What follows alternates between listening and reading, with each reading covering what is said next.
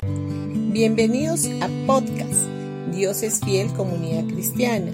Los invitamos a escuchar el mensaje de hoy. Hola familia, hoy día miércoles 22 de noviembre del 2023. Seguiremos hablando de que la fe se activa cuando sabes que eres amado.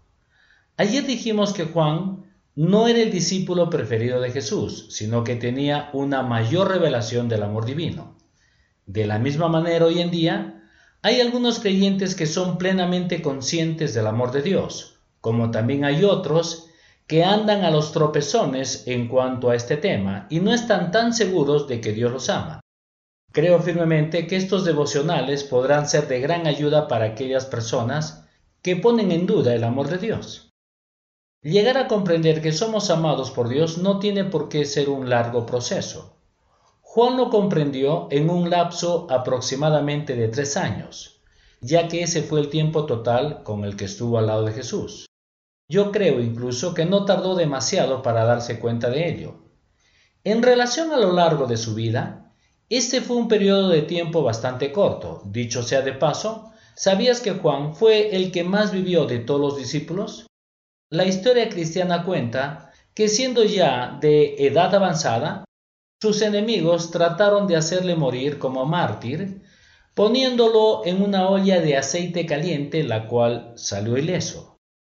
Viendo ellos que este plan no les resultó, lo deportaron a la isla de Pasmos, donde más tarde recibe la revelación del Apocalipsis.